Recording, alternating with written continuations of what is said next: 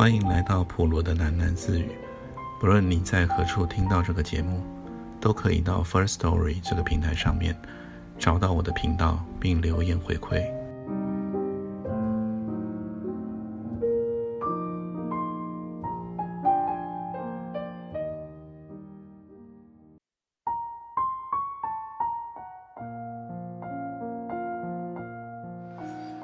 他的家族像是一个小型的联合国，阿忠自己的血统则汇杂了地球上七八个天差地别的人物区域。那而且又是一种颇为贵族式的身世。最明白的介绍方式是，阿忠的亲族即包办了这所教会男校的董事会。听起来应该是一个天之宠儿。但是就我所知，并不然。因为阿忠的父亲总是商旅四方，而他自己与继母之间的关系亦不亲密，所以几乎从幼儿阶段开始，阿忠就以各种寄宿学校为家，居住地点又在不同的国家之间数度迁徙。这种成长过程对任何人来说都是不太值得羡慕的经验。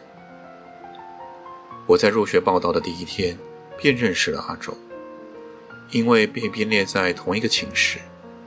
我和阿忠一开始就结伴进行诸多的报道手续，那无疑是一场大混战。现场的嘈杂与拥挤，主要原因是每一个新生都随行了人多势众的家属，只有我和阿忠是独自报道的。我们拿着复杂的表单。四处的领取住宿的用品，又自行循着地图一起找寻我们的寝室。报到程序接近完毕的时候，一些孩子开始哭丧着脸孔。见到许多新生与父母难分难舍的局面，我和阿忠都感到极为不堪入目。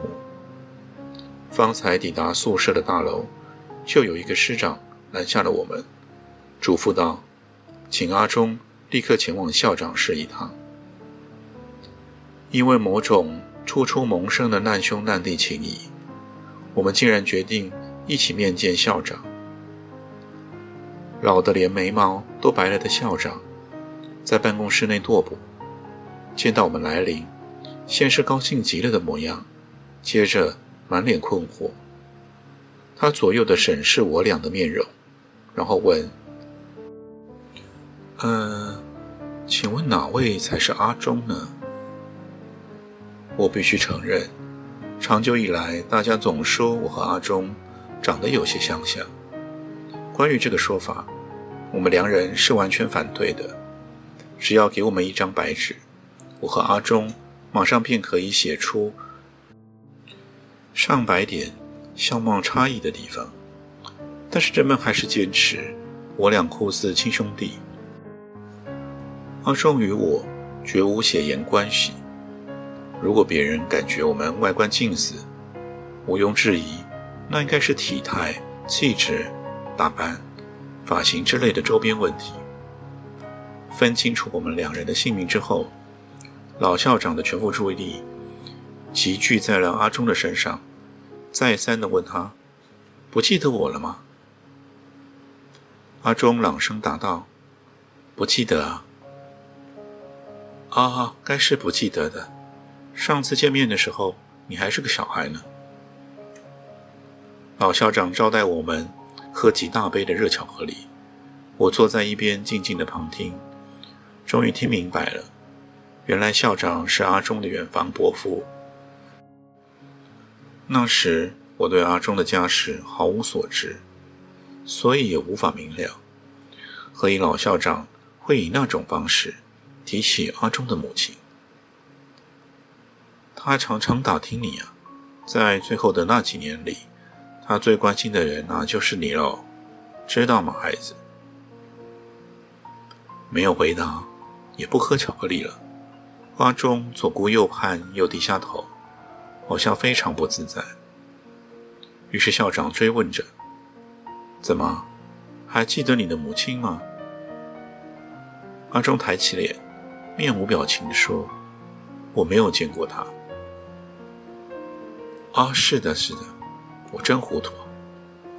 校长频频点头，他喝下了红茶，然后说：“真是难为你了。就我所知啊，你母亲她非常爱你。哦，对了，这儿有个东西，就当是送你的见面礼吧。”校长从衣袋里掏出了一个小信封，又从中倒出了一张两寸大小的照片。影中人是阿忠从未谋面的母亲。阿忠接过照片以后，快速地瞄了一眼，就胡乱的塞进了随身的背包里。校长似乎对这孩子的冷漠感到踌躇不解，他轻轻拍了阿忠的肩头，示意我们可以退下。阿忠站起，立正，规矩的行了一个礼，与我一起回到了陌生的宿舍。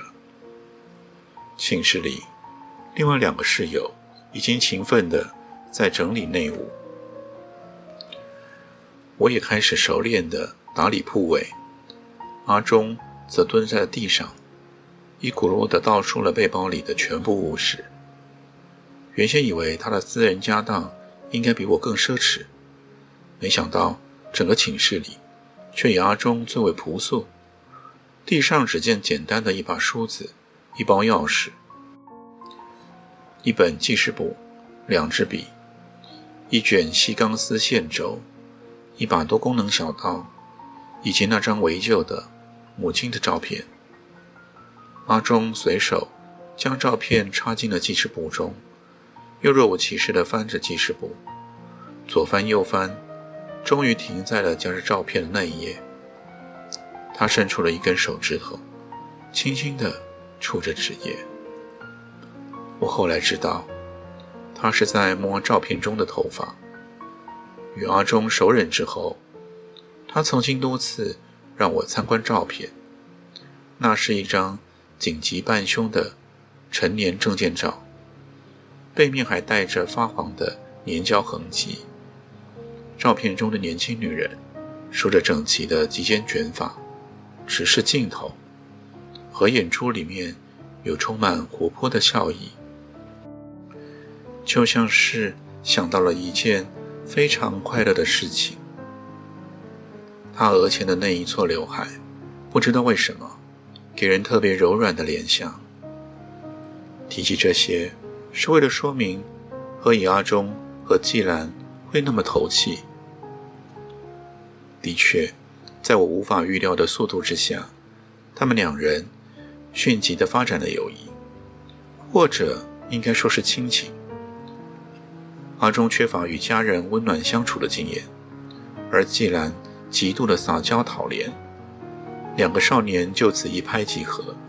简而言之，阿忠将季兰当成了亲爱的小妹妹。整个中学的记忆，几乎全是我们三人同行的局面。阿忠与我本来就注定相依为命，不止同班级、同寝室，到任何地方我们也是同进出。毕竟，像我俩这样，连圣诞假期也留宿校内的学生并不多。至于季兰，他根本是学业为无物，上学对他来说只有一个意义，那就是等到放假，他立刻兼程赶路，到南校里找我们共读。三人同行，各自怀抱不同的心情。我始终期待季兰学习独立一些，合群一些。我的意思是指，他应该找一些合适他的女伴。一个少女，不就是应该设法培养自己的姐妹淘吗？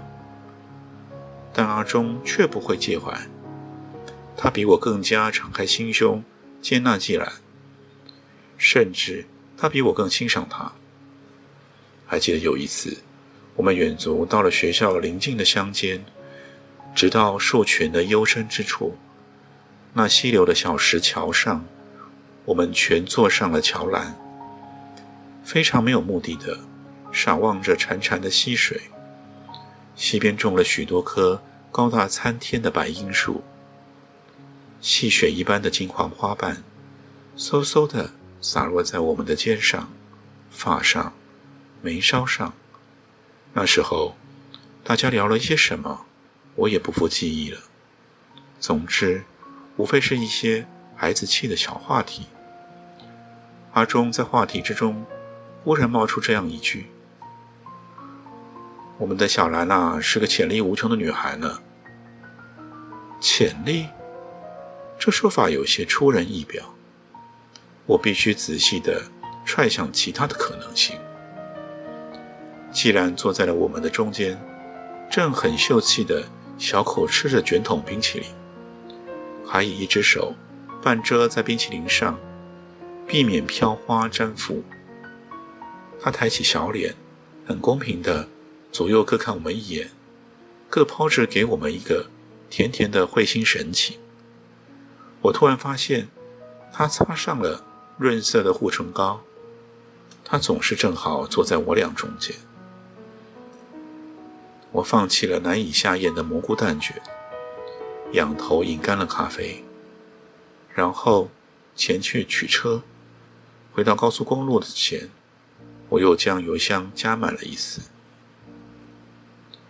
早晨的阳光明亮，高速公路上路况优良，车内开始有些燥热，让人想喝上一点冰凉的饮料。可惜我手边。只有微温的矿泉水，聊胜于无。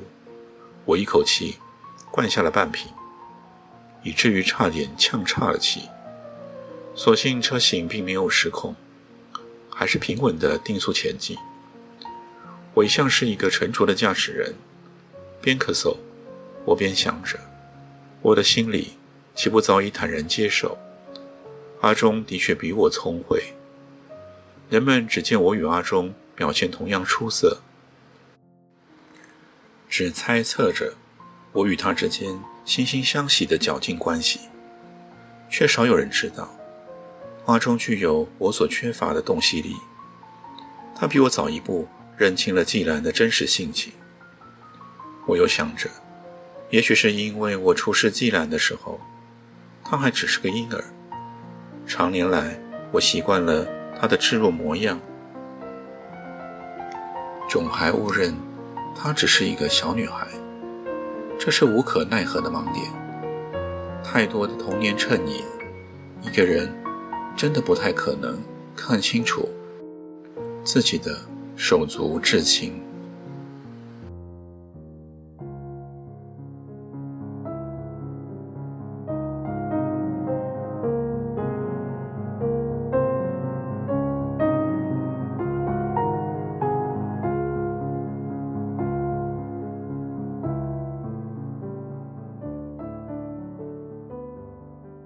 今天就先念到这里，我们改天见。